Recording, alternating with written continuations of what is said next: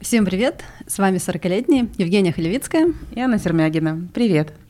Сегодня с нами Марина Малахова. И мы поговорим с ней о синдроме отложенной старости. И о том, для кого на самом деле мы стараемся быть красивыми, прихорашиваемся и делаем всякие бьюти-процедуры. Привет! Привет, Привет Марина. Марина! Рада тебя видеть. Взаимно.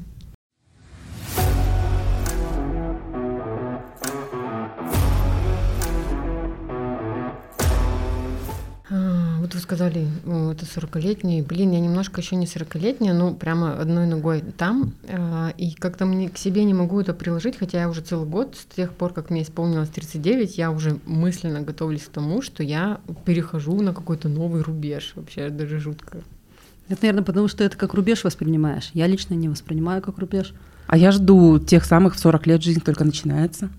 Мне тоже еще вот, мне 39 будет в ноябре. Сколько тебе ноябре? Блин, я затормозилась, зафиксировалась. В общем, когда-то мне будет тоже 40. А, Когда-то через пару месяцев. И я жду, что жизнь моя только начнется. Я не... Может, это самоуспокоение? Нет, я, я со всеми, с кем я разговариваю о 40 годах, женщины, мне попадаются такие, которые говорят, да ну ты что, это просто цифра, если ты перестанешь к ней относиться так, это не будет так и так далее. Это, конечно, все так, но это очень похоже на такой же рубеж, который был в 20 лет, который был в 30 лет. Это просто немножко по-другому ощущается, эмоции, чувства другие, осознания другие, но все равно переход на новый десяток, он несет в себе какой-то такой эмоциональный новый какой-то заряд, это все равно какой-то переходный период и так далее. Ну, тут согласна. Тем более не за горами менопауза. А ты на сколько лет себя ощущаешь? Э, хороший вопрос. У меня больше вопросов к физическому телу. Я почему хочу с вами обсудить э, ту тему, которую я приготовила потому что у меня вопросы больше к физическому телу, чем к ощущению, потому что ощущая себя умной, мудрой, взрослой, а, не могу сказать, что это молоденькая девочка 20 лет, точно нет, но ощущаю где-то на 30 там, на 35, даже не на 30, потому что я помню себя в 30 лет, мне кажется, я была такая дура, вот серьезно, так же, наверное, как ты думаешь про 20 лет там, и там еще и так далее. Вот, поэтому ощущаю, наверное, лет на 35, но меня больше не это заботит как раз о физической, ну, наверное, как и многих женщин, э, заботит вопрос физического старения. А у меня вот по поводу самоощущения, наоборот, как будто мне до сих пор 27. То есть вот где-то в том возрасте я ощущаю себя. Вы знаете, мне кажется, с чем это связано? С тем, что насколько у человека много в жизни событий происходит. Если очень много событий э, в разных сферах, в работе, в личной жизни, много каких-то изменений, то как будто бы ты несколько жизней проживаешь, и ты просто устаешь от эмоционального вот этого постоянного переживания, каких-то перемен, там, и вот эта насыщенность, она и дает ощущение, что как будто бы я капец как долго живу. Мне, ну, у Ани очень ощущения. много событий происходит. Она, жизнь меняет кардинально уже который раз ну, да. на своем веку. Ну, наверное, тогда это э, моя, моя такая ощущалка. Э, точно, потому что и вопрос даже может быть не в самом количестве событий, а в том, как ты их проживаешь, то есть насколько для тебя, например, когда у меня случился развод, это для меня, вот я когда про это рассказываю, я это так и ощущала, это как смерть, то есть как будто бы одна жизнь, она умерла, и это невозможно просто как-то быстренько раз так и перещелкнуться. И вот эта вот насыщенность какими-то эмоциональными переживаниями, накладываюсь, которая накладывается на мой именно вот такой восприимчивый очень фон. Вот Женя была свидетелем, как я переживала концерт Backstreet Boys и метап этот, как меня просто раз, разбамбливало.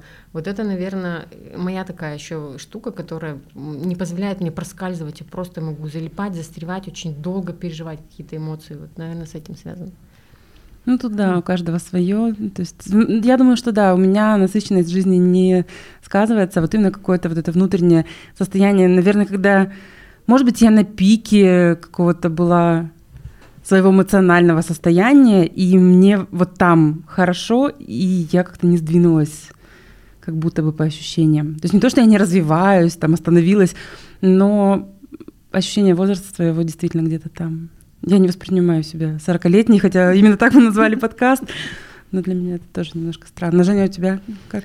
Я себя ловлю на мысли, что как бы мне вот 30, уже конец как 30-х годов моих, а я, наоборот, ощущаю, что как будто бы они только начинаются. То есть вот мне 30, да, 30, но только начало, хотя уже 9 лет как 30.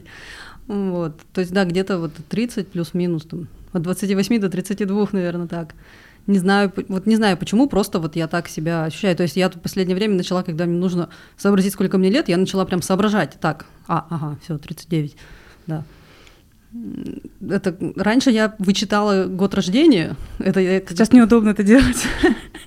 Когда еще там в институте или когда-то еще тоже э, там вычитать приходилось, там я тоже как-то не зацикливалась на возрасте, а сейчас, а сейчас удобно. У меня сыну сын меня э, на 30 лет младше. Вот и иногда я туплю сколько ему лет, иногда туплю сколько мне лет. Такая, ага, ему 9, значит мне 39, да, действительно, мне 29. Это вот как о чем говорят мужчины. Обсуждали они на каком возрасте кто зафиксировался. Но они-то что-то вообще в детстве где-то зафиксировались. Да, Какой-то первый танец в 12 лет, расстегивание лифчика. Нет, я этот рубеж перешагнула. Да, слава богу.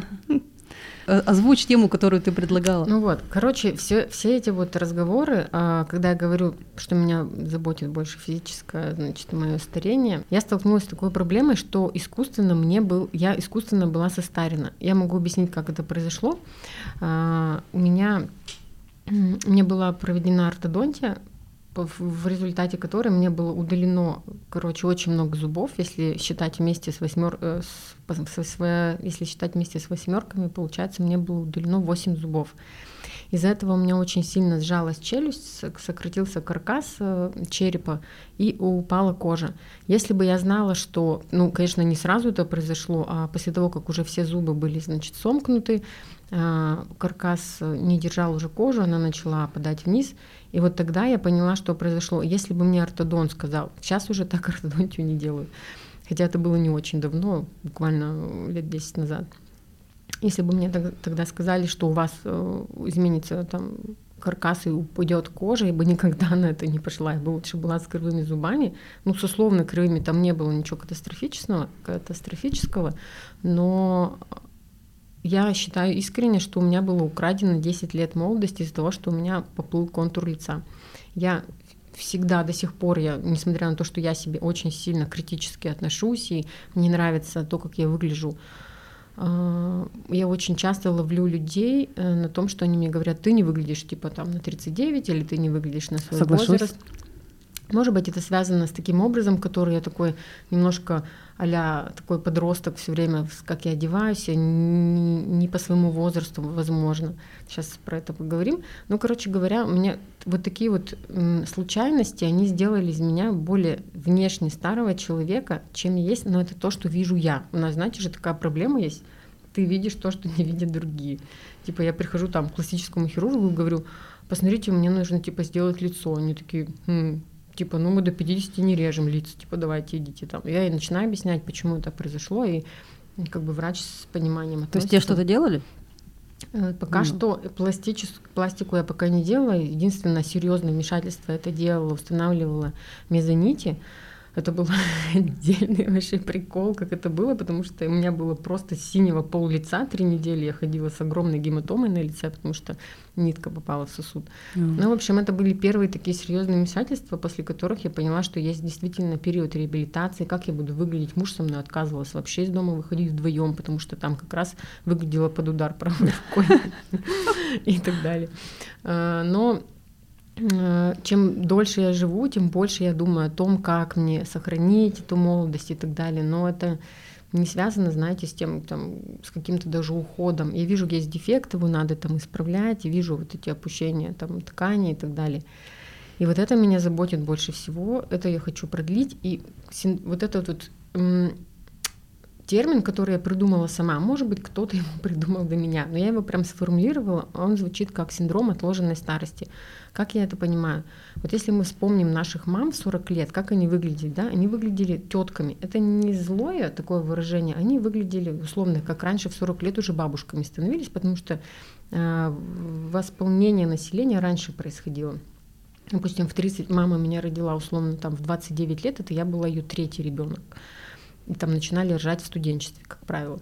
Сейчас уже это немножко смещается, и вообще вот это вот смещение женского проявления, как материнского, там, я не знаю, реализация в социуме тоже очень часто сейчас женщины находят себя гораздо уже во взрослом возрасте, 40 плюс, там 50 плюс, не зря появился вот этот термин профессия второй половины жизни, когда женщина э, понимает, что я типа на инженера выучилась, а на самом деле я нутрициологом хочу быть. У нас или тут там, все такие. Или там на экономиста, да, и так далее. Вот, я придумала этот термин отложенной старости. Это когда мы пытаемся всячески ее все равно отложить. Мы в 40 лет не, не выглядим как наши мамы, мы не становимся ранними бабушками, там, мы занимаемся своим телом, фигурой, там, внешним видом, хотим выглядеть не моложе своих лет, но хотя бы немножко как будто остановить это время и вот это вот период теткинства и потом бабушечничества, чтобы он откладывался. И это мы видим в социальных сетях, когда вот этот вот идет тренд, когда женщина молодится, но она не молодится неадекватно, то есть она не одевает э, мини-юбки там, она выглядит красиво, стильно, но не по бабушкиному и так далее.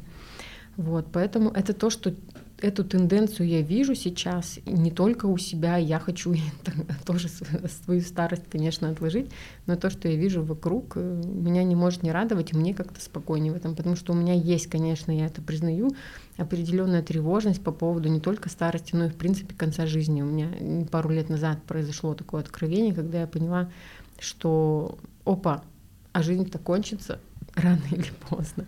И как будто бы каждый день он приближает тебя на самом деле к смерти, а не к новой какой-то жизни. Какие упаднические настроения. Есть такое, но э, я начала углубляться вообще вот в эту духовную часть, в эзотерическую часть, как, э, чтобы после смерти, там, куда мы переродимся и так далее. И как... А какая уже разница? Переродишься, не переродишься? Все равно эта жизнь уже будет закончена. Она закончится в этом теле, но есть такая теория, может быть, знаете, да, про, про душу. Есть такая книга «Путь души» называется, которая рассказывает о том, что душа, она на самом деле имеет много-много воплощений, и это просто выбрала она сейчас вот этот костюм, а дальше она полетит mm-hmm. дальше. И, конечно, она не, роди, не воплотится в личности, в такой же, как я, у нее не будет памяти моей, там, пережитых событий. Она с этим опытом, который я сейчас приобретаю, она унесет его с собой. И эта мысль меня успокаивает, потому что есть какое-то все равно продолжение, пусть не в теле, не в личности, но в душе продолжение всегда есть а мне вот все равно продолж... продолжение. Мне вот сейчас мне главное, чтобы, ну вот мои дети, чтобы, во-первых, и, я могла их э, воспитать, вырастить, поддерживать, и чтобы я увидела, как они вырастут, как они женятся, как у меня будут внуки, вот поэтому, только поэтому я как бы хочу отсрочить свой срок смерти, а не потому, что я хочу подольше жить, а потом еще какая-то следующая жизнь, это как-то, что дальше будет, уже пофиг. Мне вот эта жизнь важна. Э, ты знаешь, это определенный такой уровень сознания, что ли, когда ты понимаешь, а ты тут зачем, а для чего. То есть ты не ориентируешься на свою семью и на близких, а ты смотришь на себя. Я здесь, какой след оставлю. То есть если О, я здесь, я вообще. если я здесь просто родить детей, окей, это тоже норма. Я здесь пришла ради, может, это какие-то будут супер э, выдающиеся люди, и твоя эта задача, к примеру, возможно такое. Я говорю про себя, какими категориями я мыслю, как почему вот эта тревожность, потому что жизнь закончится, а я еще не успела вот это, вот это.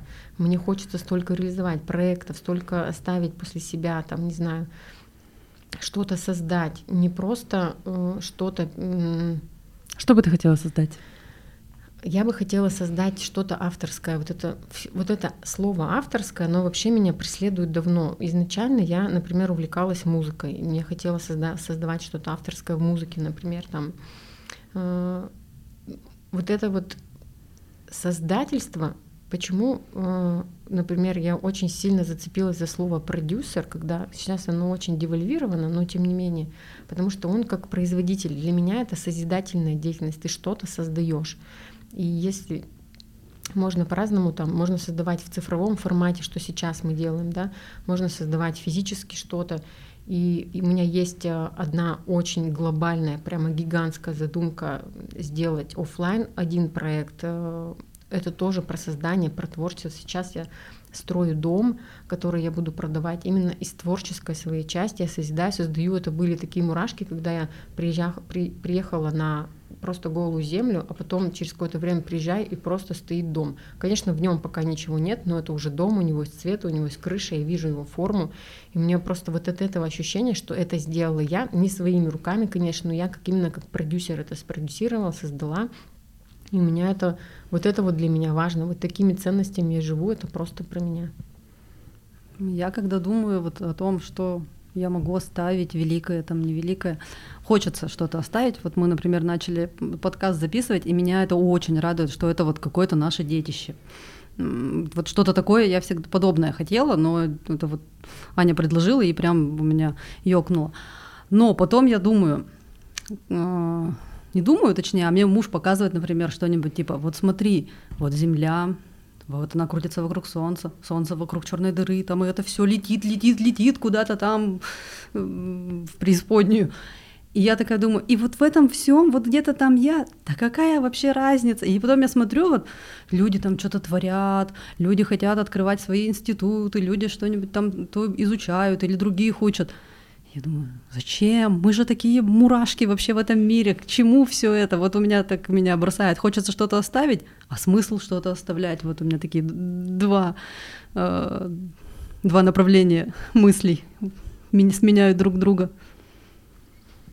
Может быть, ты э, найдешь эти ответы просто не сейчас.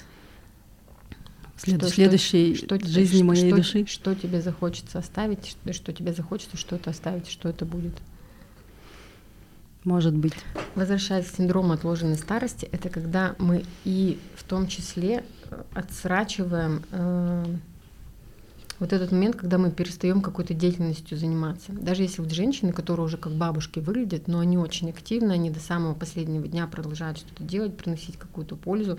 В этом тоже есть большой смысл, никогда там, ой, все, мне на пенсию, как у меня говорит э, свекровь, не зря же пенсию назначают. Ну, типа человек начинает интеллектуально деградировать. Ну так я искренне считаю, что это твой выбор, хочешь ты деградировать или нет. До последнего дня развиваться, читать, обсуждать что-то, изучать. Это невозможно все знать. И знание его просто можно до самой смерти получать и развиваться, и развивать свой мозг. У меня есть ощущение все-таки, что когда человек выходит на пенсию, многие сдают. А, и я за то, чтобы, например, моя мама работала чем дольше, тем лучше. То есть сейчас она а, уже по возрасту на пенсии, но работает а, Вообще, последнее место работы до этого у нее было очень нервное, она проработала там много лет, это постоянные переработки, постоянные там, крики начальника, ну, то есть это прям очень большой стресс был постоянно. Конечно, на такой работе продолжать, ну нет, однозначно нет. Но так как сейчас у нее все спокойно, хороший коллектив, сделала свою работу, пошла, больше об этом не думаешь. Э, это, я считаю, оптимальный вариант. Ты среди людей, у тебя есть какие-то цели, задачи, тебе есть чем заняться все время. Поэтому я говорю, мама, работай как можно дольше. Да, я тоже соглашусь с этим. Я тоже соглашусь с этим. Марина, деликатный вопрос. У тебя есть седые волосы? Конечно, есть. Я это обнаружила недавно. Кстати, я сейчас э, к вам ехала от сокрашивания волос, и меня посетила гениальная мысль. Человек, который впервые мне предложил окрашивание волос, мне, молодой девчонке 20 с копейками лет, это просто такой же драгдилер, который говорит один раз, хочешь попробовать? Это все. Ты в этой индустрии засасываешься просто на года.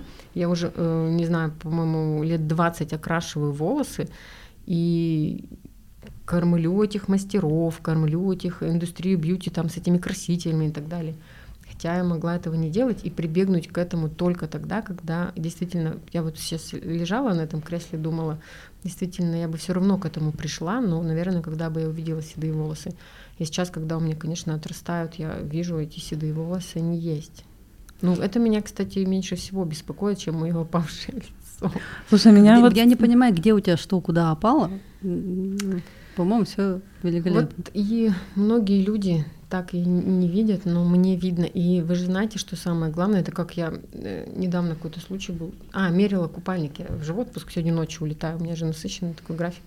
И продавец магазина говорит, ой, как вам здорово. Я вижу, что мне не здорово. Кто бы что ни сказал, даже если это мой мужчина мне скажет, тебе так здорово, если мне не здорово, то значит это равно не здорово никому. То есть понятно же, что мы всегда ориентируемся на себя. И мы должны себе нравиться в любом возрасте, стремиться к тому, чтобы ты в зеркало подходишь и думаешь, а я еще ничего. А ты смотрела продолжение секса в большом городе и просто так? Нет, к сожалению, не смотрела. Очень много про это слышала. Очень хочу посмотреть, но пока что не могу на это выделить время. Не видела кадры, где Миранда с сединой? Нет. Вот в первом сезоне она была полностью седая, и очень много споров, мне кажется, это вызвало. По-моему, очень гармонично смотрелась. А я считаю, нет. Но она там была нормальная, она была там подтянутая, красивая, но седая. но седая. А в какой-то момент она стала кошелкой, но, слава богу, она уже была обратно рыжая. Вот если бы она кошелкой седой была, вот это было бы полная фиаско. Вот смотрите, опять какая штука. Когда мы видим очень взрослых женщин, там, к примеру, 70 лет, которая классно выглядит, это же нам внушает какую-то надежду, что действительно можно в 70 лет выглядеть круто. А, это один аспект, да, что все-таки мы хотим все равно не такой бабушкой, которая на себя забила, а выглядеть классно. Второе, если сейчас конкретно говорить про этот случай, была э, женщина с ярким цветом волос. Ей по цветотипу просто это прикольно, скорее всего, может быть, ей просто седой не идет. Ну, может быть, Хотя да. есть очень крутые образы взрослых женщин, да, согласна. стильных, именно с таким платиновой сединой. Она причем выкрашена такая, такая это не натуральная седина, потому что она скорее будет некрасивая, чем такая. Вот. Мне однажды мастер говорит, Женя, не хочу тебя пугать. Я все, у меня все упало. Я говорю, что? Она такая, у тебя тут седой волос. Я говорю, господи, я думала, там плешь ты что меня так пугаешь таким тоном? Она такая, ну, седой волос. Я говорю, и чё? Ну ладно, седой волос, пусть будет. Как говорит наша подруга, нельзя вырывать седой волос, на его похороны придут два. Поэтому а Саманта говорила семь. Семь? Да. Но у меня вот. произошло это как-то совсем резко, то есть не было, не было. А у меня еще цвет волос свой такой пепельный немножко, то есть не видно. И в какой-то момент в прошлом году я обнаружила, у меня отросли корни, и я смотрю, там просто много седых волос. И я такая, как это? Ну, то есть как-то я просто, действительно резко. Когда я стану вся седая, я просто буду все косы белыми заплетать, чтобы это все сливалось и все без проблем. всю жизнь так с косами? Ну, я не планирую вот так вот, как вы, мыть, укладывать что-то там. Нет, вот я встала и пошла, и готова. Блин, это круто. Вот я помню, когда мы были с вами в, этим, в этих Абу-Даби, Женя просто все время первая стоит на пороге. Че вас долго ждать там? Ну, потому что, конечно, как говорит Настя, я вся деланная. Деланная. Но, но, но, но не в том смысле, в котором обычно это говорят. Ты просто типа, сразу готовая. Да, я просто. Я всегда готова. Волосы, ресницы, брови, ногти, все. Да, межресничка. Да, межресничка, кстати, при мне. А губы почему еще не сделала? Губы то, в смысле татуаж? Да. Он сделан, но он, наверное, за 6 лет уже mm. того. Но она мне и про брови говорила, через год придешь. У меня тоже, кстати, брови носятся. Вообще все нормально. Хорошо. А губы тоже, я говорю, по-моему, незаметно. Она говорит, мне заметно, это как раз то, что ты хотела. Чтобы было незаметно, ну было. Я говорю, да, ну ладно, хорошо. Как mm-hmm. скажешь. И потом мне девочка говорит, которая вообще не знала, что я в принципе собиралась такое делать. Она говорит, Женя, ты что-то с губами сделала? Я говорю, ну, а мы раз... тебя помнишь, как осуждали? Как что? О чем? Ну, мы, в принципе, осуждали весь татуаж а потом Женя сказала, так у меня же есть. Ну, мне просто было очень интересно наблюдать, как люди осуждают, осуждают, а я вот стою с ним, а они, они осуждают, но, но не замечают, что он на мне есть. Вот. А потом они меня осуждали, что я не сказала. Да. Мы вообще такие, нам только дай поосуждать. В гадюшнике. Нам надо чат переименовать. Да, в серпентарий. Как вы думаете, вы для себя это делаете или для других? Для себя. Я ленивая, я только для этого делаю. Вот я просто хочу, я хочу яркое отражение видеть, то я моль. Если все снять, я моль просто вообще никакая. В цвет волос, если не красить, ну он просто вот русый, ну это что за цвет? Это никакой. Так вы назвали его никакой. Вот. И поэтому я это делаю для себя, потому что мне нравится яркое отражение лица. Я делаю тоже для себя, чтобы нравиться себе. Но опять же, я понимаю, например, если я крашу волосы, я хочу, чтобы э, выглядело, ну, там, например, иду и хочу, чтобы окрашивание выглядело дорого. Это уже получается для кого-то другого, чтобы оно выглядело так. А что может это быть дорого очень, Это очень прикольная тема, потому что я когда тоже такие дискуссии веду, типа, для кого мы одеваемся, для кого мы там красимся. А ты вот И сейчас в салон для кого ходила? Для себя. Так вот, я когда э, такой, таким вопросом задалась, и вот я вас сейчас спрошу, вот если бы вы остались там на планете одна, никто бы это никогда не увидел, вы бы делали то же самое? Не, Вот- только, не только касаемо уходовых процедур, а там, не знаю, поддержания тела там в нужной форме, еще что-то там. Если питание. вот по поводу одна фильм «Пассажиры», знаете, Я не смотрела. Там, где летели на другую Я знаю, планету, смотрела. вот, Мгм. и у него что-то там сломалось в капсуле, парень проснулся, походил, там страдал, смотрел, влюбился в девушку, через год там или через два ее разбудил. И я что-то смотрела его и начало забыла, и потом в какой-то момент попала на середину. И говорю, я бы вот если так бы проснулась, я бы просто лежала и жрала, я бы поняла, что они прилетят через 50 лет, я не доживу. Я, э, мне Паша говорит, так он и лежал, и жрал, и растолстел, потом что-то взял себя в руки. Вот я бы, я, вот я одна была бы, я бы просто, мне вообще было бы на все, я бы не мылась, ела, и потом в конце концов умерла от ожирения или не знаю от чего, или от алкоголизма. Это по поводу того, что если я одна. Если я одна, мне как бы в принципе никуда не надо, так ведь?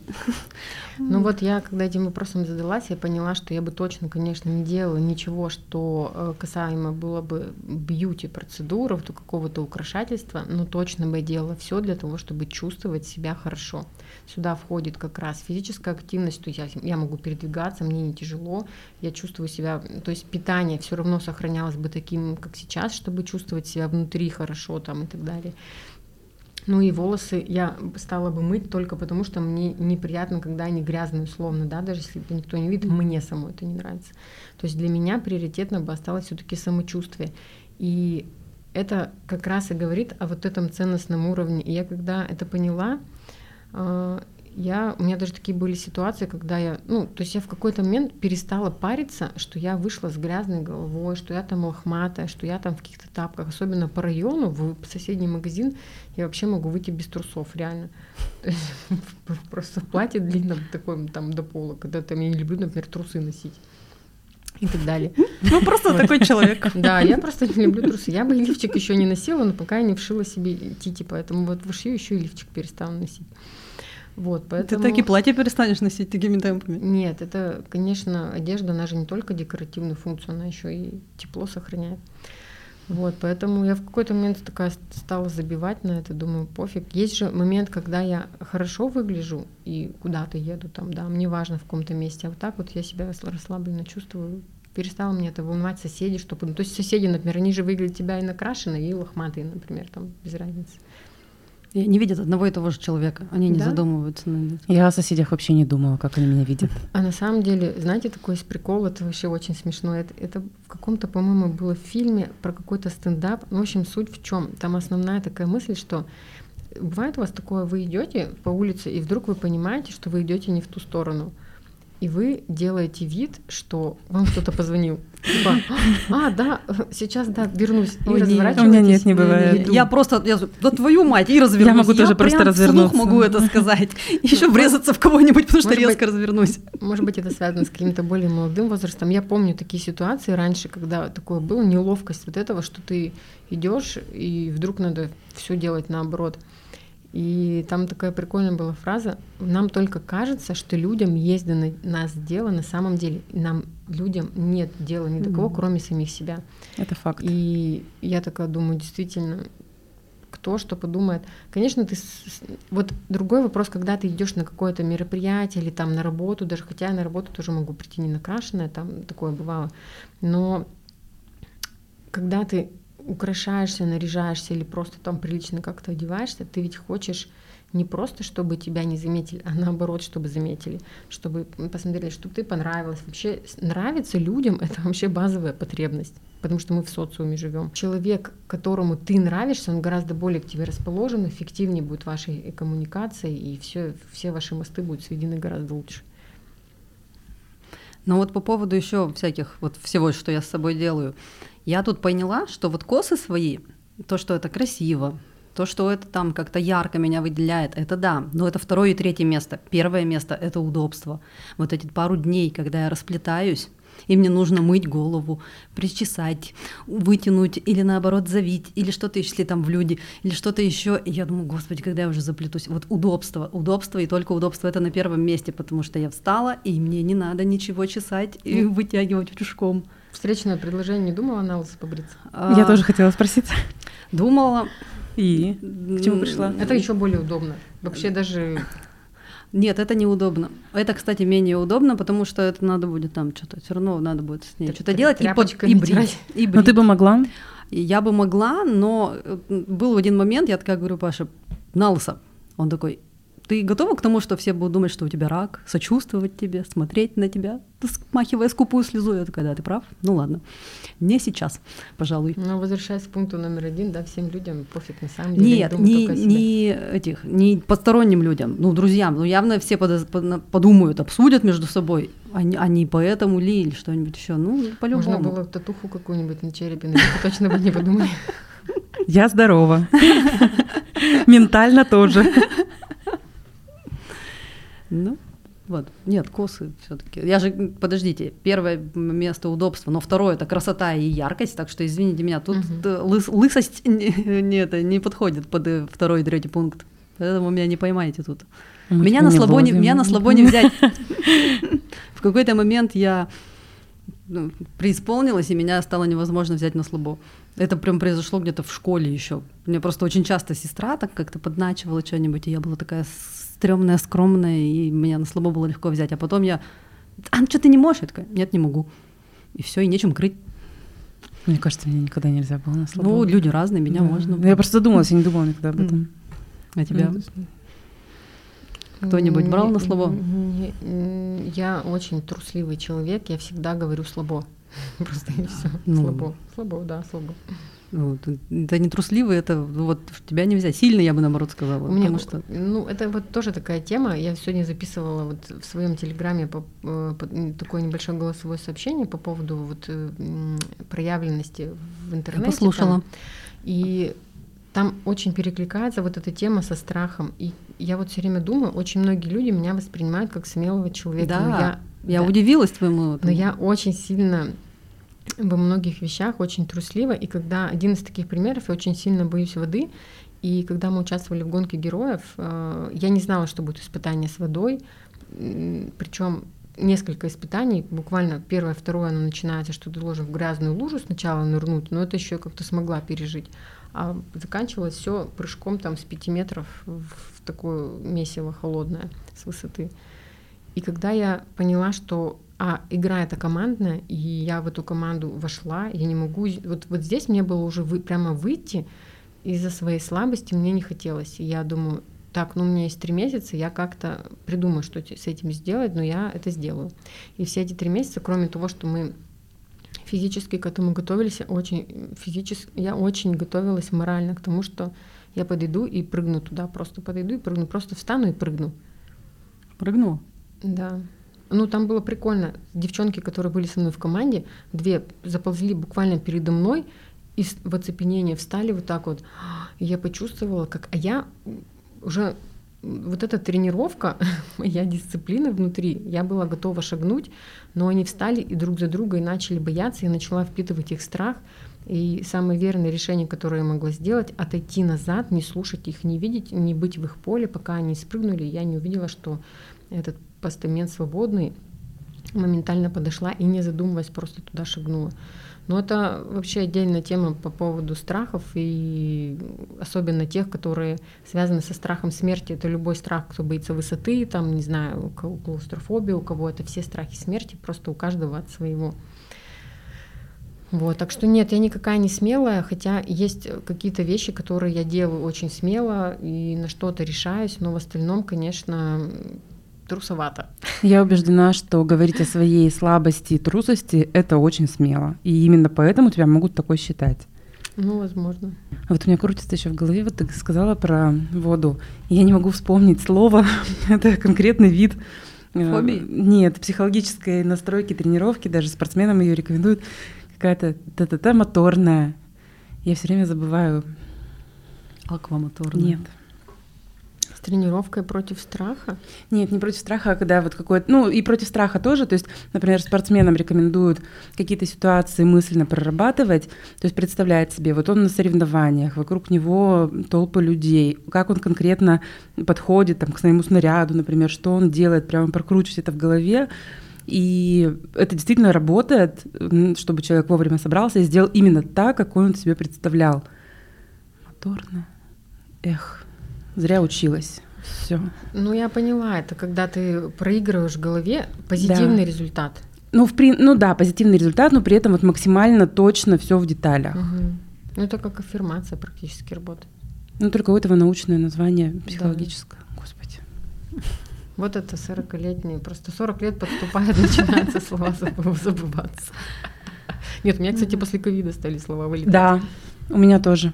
У меня был период, когда я прямо могла что-то делать и забыть, что я делаю. Это было ужасно. Прям в моменте. Конкретно ну, ты была в моменте зато. Да, но потом это чуть-чуть улучшилось. Да, давай запивай. Она не поет обычно. Я просто слова не помню. Я в моменте. И пролетел который день, я не заметил. тара та тара тара тара тара ветер. Блин, надо подучить слова. Я в караоке только неделю назад была. Первый раз, кстати, в караоке пела. То ли нейромоторная, то ли. Первый раз в караоке пела в жизни? Почему? Ну, когда, если не в 40 начинать? Когда? В 30 я в двенадцатом году первый раз была в караоке. Нет, я в караоке была много раз, пела. Но, но никогда не пела. А, как? это, а смысл? Это, это про то же самое, про вот это вот проявиться, показать себя. Я, кстати, очень хорошо пою, я так искренне считаю, все, кто слышал, они это подтверждают. Но есть у меня вот этот вот страх э, стать заметной. Я рассказывала сегодня в Телеграме, почему это произошло.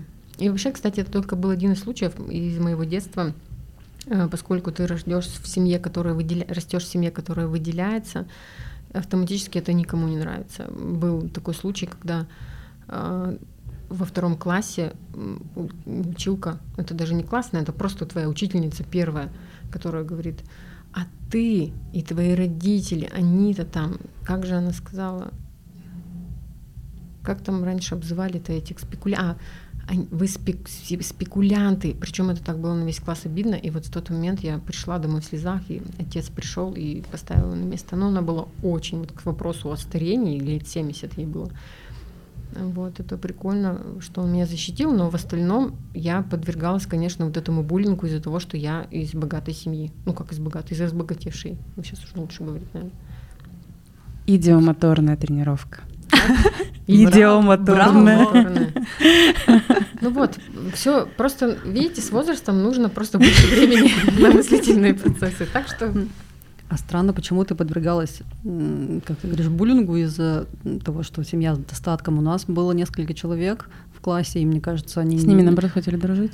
Ну, скорее, они могли кого-то подвергнуть буллингу, чем их. И, а учителя вообще, мне кажется, никого никак не... Это, я не припомню, что кто-то кого-то выделял. Это, это от учителя идет все равно. Представляете, вот особенно в начальной школе, там, не знаю, как и воспитатель в садике, это взрослые, которые становятся значимыми взрослыми, если по психологии говорить, потому что это люди очень много времени с нами проводят. И я, кстати, к слову, была уже, когда школу заканчивала, уже я пришла на второй этаж, это там, где начальная школа, в туалет зашла, в женский, в девчоночий и увидела реально своими глазами вот эту ситуацию буллинга, когда девчонка, мел, они мелкие, они ее прямо гасили, вот это по-другому никак сказать. Я видела, как она одета, я все сразу поняла, они просто ее гасили, потому что она выделяется. Я сразу же вспомнила, у меня было все то же самое. Все, все идет от учителя вот они плохие, они там же коммунизм-то, они же не коммунисты, они вот выделяются, они там что-то там зарабатывают. Потом пошло от э, следующей учительницы, вот которая меня уже вызывала к доске, рассказывать, как я там в Италию с родителями поехала, хотя это для всех было вообще вот там типа какой-то шок. И я помню ситуации, когда у меня лучшая подруга была в школе, когда учительница подходила, я нисколько на нее не обижаюсь. До сих пор, если вы знаете, каждый год я в числе из нескольких буквально человек хожу поздравлять ее с днем рождения, были на похоронах ее мужа. Я никогда ее не любила, но у меня такая благодарность к ней за то, что она как могла мне это никогда не нравилось, но у меня никакого зла на, него, на нее нет, потому что у многих одноклассников как раз есть, у меня такого нет. И она все равно некоторой такой значимой фигурой являлась. Так вот она моей лучшей подруге говорила, не дружи с ней, потому что подружка была из заводчанской, ну, семьи заводчан, где достаток был, естественно, другой. И когда она видела, когда мы стали подростками, в, какие, в какой одежде хожу, что, что у меня происходит, она ее хотела уберечь. И потому что та приходила домой, и родителям мне надо как у нее, мне надо это, это, это. И, конечно, это и дружбу нашу нарушало, и меня вообще, представляете, как дискредитировала, я что ли в этом виновата, что у меня такая возможность есть. И потом, кстати, у, мамы, кстати, знаете, почему это произошло? Когда у нее родилась первая дочь, они еще как бы ну, были обычными бюджетниками. И когда у, дошло дело, когда они стали зарабатывать, и как раз мне было там 7-8 лет – Конечно, ей хотелось меня наряжать. Я помню эти огромные тюки с одеждой, когда она их просто из Москвы там, или из Ташкента, не челночили, реально привозила мне какие-то туфли нереальные, какие-то там наряды. Я просто, у меня вот такой взрыв был всего. Конечно, ей хотелось меня наряжать. И почему мы должны были с ней от этого отказаться? Потому что это будут все воспринимать как кич какой-то. Но это приводило реально в те времена, вот в эти перестроечные ко многим проблемам, и в окружении, не только в школе, и среди соседей там мы такими какими-то особенными считались. Сейчас то же самое происходит. Посмотри на людей, которые взлетают очень быстро. В советские годы, в перестроечное время очень быстро много людей взлетело. Кто-то занимался торговлей, стал коммерцией заниматься, а кто-то просто оказался хозяином, не руководителем, а хозяином предприятия. Это же вот так вот произошло, просто по щелчку. Потому что там свои были вот эти вот переделы. И я помню, у нас была директор универсама, гастронома, и хоп, она его хозяйка. Вот так вот произошло. Ну, там какие-то свои были там переходы и так далее, но тем не менее. То же самое сейчас, когда мы смотрим на блогеров, да, различных, которые быстро очень взлетают, становятся мультимиллионерами, там, миллиардерами и так далее. Нам же кажется, что они особенные. Мы же не можем себя в этот ряд поставить, даже представить, что мы там. Ну, хотелось бы очень тоже так взлететь с подкастом. А, это вот другой вопрос. Вот к вопросу про реальности, хочешь взлететь, это такая тема прикольная. Если вы хотите большую аудиторию, готовы ли вы ее выдерживать? Потому вот, что вот чем, узнаем. Чем больше аудитории, тем больше в каждом в каждой аудитории есть хейт. негатив, да, хейт он есть, и чем больше аудитория, чем больше хейта, и причем вопрос ведь не в, не в размере, например, тебе а, 10 комментариев при, прилетело, ты чё как урод оделась, например, это одно. А, а когда, когда больное а, как, а когда один из комментариев, ну такой прямо, знаешь, лживый для тебя, то есть это вообще не про тебя, но человек видит что-то, какую-то свою проекцию, и тебе вот этот высер делает, и тебя это задевает. Вот самое стрёмное в этом — это то, что тебя задело. А остальное все, даже вот сейчас я недавно участвовала в выпуске у нас на новом канале, я была в расстановках э, заместителем. И там выпуск очень тяжело было снимать. Во-первых, героиня, она просто... Мы с ней неделю провели, я чуть с ума не сошла. Настолько было тяжело. Я была в расстановках ее заместителем. И потом это все на видео, когда показывали, мне очень интересно было, как люди пишут в комментариях. И э, я столкнулась с тем, что человек, который мой близкий из моего окружения, он сказал такую вещь, либо ты супер эмпат, либо это очень классная игра актера, актрисы. И меня это так удивило. Я сказала, ты что, как ты мог вообще подумать, неужели я такое впечатление произвожу, произвожу что я могу в такой ситуации э, играть как актриса? И он сказал, извини, если тебя обидел. Я говорю, ты меня не обидел, ты меня удивил. Это к вопросу, как нас люди воспринимают. Это вообще было очень интересно. А к чему это я говорила? К хейту. К хейту. К тому, и, что мы прославимся, ты это говоришь. И к, к хейту. Пыталась и, нас уберечь. И много, немного, много очень позитивных комментариев, но есть те, которые говорят, М, это вообще, а заместитель вообще там актриса, ой, что это за трэш там и так далее. И я наблюдала за своей реакцией, как я к этому отношусь. А, я поняла, что мне окей вот для меня это был знак, что все, я готова реально э, расширяться куда-то в аудиторию, я выдерживаю вот такой пока хейт, я выдерживаю. Дальше, если я сейчас проявляюсь как профессионал, вот сейчас с Яной мы записываем подкаст, в первом выпуске же я сказала, что весь хейт я буду удалять э, из страха. Я ни при чем, она не боится, она уже аудитория как бы натренирована, а я нет, я не медийный вообще человек. А потом я подумала, нет, почему не буду удалять, я это выдержу и все. Ну там вроде нет у вас хейта. Потому что масштаб еще пока не тот, Потому что я им не разрешила Но ну, масштаб, конечно, не тот, да, действительно, мы только начинаем. И, к слову, хочу э, сказать, раз сейчас такой момент, я прослушала ваш первый выпуск, мне он очень понравился, я не знаю, с чем это связано, либо с тем, что я вас знаю, либо с тем, что это была очень действительно легкая, дружеская такая беседа. Мне сразу захотелось также поговорить, потому что когда мы записываем экспертные выпуски. Это очень сложно. Во-первых, э, донести то, что ты хочешь сказать, это обучающий материал какой-то, передать какое-то свое знание. А когда я послушала вас, это такая легкая дружеская беседа, мне казалось это прикольно. Я не знаю, как это воспримет другая аудитория, которая вас не знает, например, но мне показалось это очень даже приятно. Единственное, у меня есть замечание, если хотите, я вам его расскажу. Если нет, то нет. Давай. Говори. Мне не хватило, я, я же как профессионал к этому отношусь, мне не хватило немножко, вы затронули вот эту тему про увлечение, кто чем увлекается, но вы не сказали, чем вы занимаетесь, какая ваша профессия, ваша основная деятельность, потому что этого очень сильно не хватало для, не, даже не для информации, а просто для контекста. Я на самом деле там вот такой специалист, можно про это не говорить, но чтобы понимать, что это за человек. Например, вот представляешь, ты просто слушаешь подкаст, и пацаны разговаривают, такой же пацаничий какой-то, и один, например, патологоанатом. Вводит это в какой-то контекст, а увлекается сноубордом, например. Но в контекст вводит человека, м-м, ты почему такую профессию выбрал, интересно, как вообще? Меня все время волнует, как вот люди проктологами становятся. И вот какие-то мысли идут, и ты как-то вовлекаешься в это и начинаешь рассуждать. Вот, поэтому но мы как-то прямо не обсудили, немножко. что а про это мы потом как-нибудь где-нибудь в другой раз обсудим. Да, может это... быть, не хотелось удлинять это. Значит, тут, может, может, и зря, но вот мы как-то мы прямо обсудили это. Да, но вопрос не про обсуждение своей работы, именно просто как я, как представление, как визитная карточка, я такой, я Ну, наверное, вот да, не хотелось какую-то биографическую справку давать, поэтому вот этого совсем ушли, но можно было действительно обозначить. Ну, учтем, спасибо. Пожалуйста. И спасибо за приятные слова. Искренне. Спасибо. Нам тоже интересно, как это будет воспринимать аудитория, которая нас не знает. Посмотрим как оно будет. Но пока, на самом деле, очень большое удовольствие получаем просто от процесса. Наверное, в этом суть, когда ты делаешь что-то с удовольствием, тогда что-то может действительно получиться из этого. То есть и запись, я опять стучу по столу, и запись нравится, и потом процесс монтажа. Там сидишь и с аудио разбираешься, с видео разбираешься, что-то обсуждаем постоянно. Ну, то есть это прям вот удовольствие, удовольствие. А еще когда мы обсуждаем, я только что это хотела сказать. Да. Я тоже так подумала. А вот сделай так, а я уже так делала, это плохо. Покажи, действительно плохо. Вот прям. А кроме того, что э, важно, чтобы вам нравилось то, что вы делаете, есть очень такой прикольный показатель. Это я не могу это не делать. Это прям супер вообще. Это значит, ты точно идешь по верному пути. И э, второе, это что касаемо как раз э, производства контента. Я так делаю сама всегда. Если вы можете переслушивать свои видяшки или пересма... это, свои, свои звуковые переслушивать, и вам это нравится, значит, это точно понравится другим людям.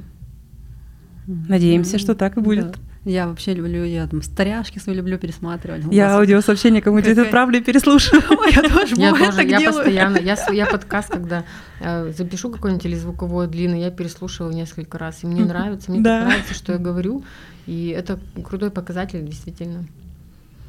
Кто? Я даже не задумывалась над этим. Я думала, что это просто мое эго. Эго разговаривает с тобой.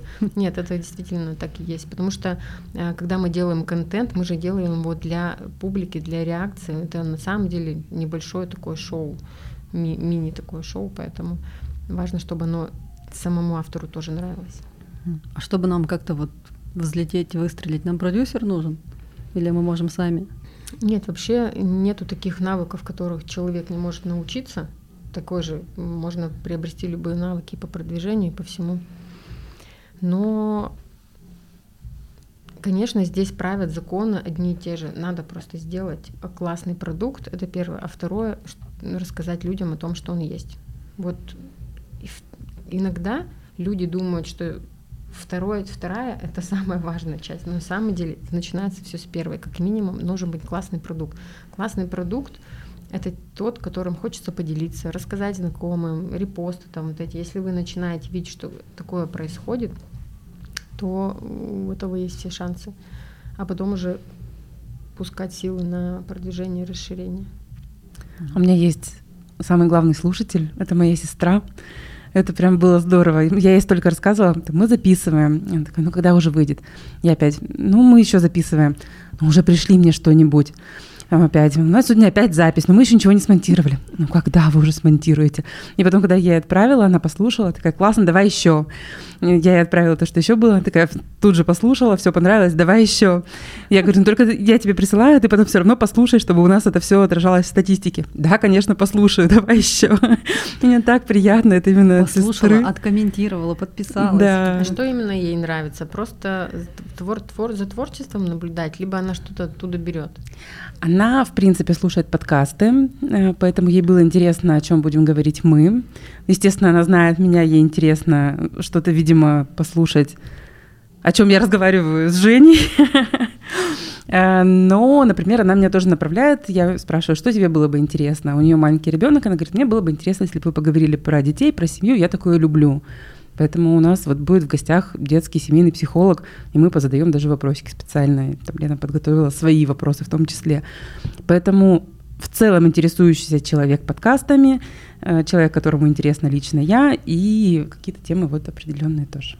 Э, прикольно, почему спросила, потому что, э, во-первых, сейчас хочу сделать такую ремарку. Я очень много могу сказать личного опыта по поводу бесплодия в паре, потому что я переживала и женское, и мужское бесплодие. Если будет какая-то такая тема, я как э, от первого лица, не как доктор или профессионал, я могу как мама, которая это пережила, как-нибудь этим поделиться. Потому что это очень важная информация, я тоже долгий путь прошла для этого. А по поводу, почему насчет сестры я спросила, потому что у меня сестра ведет тоже социальные сети по, в силу профессии.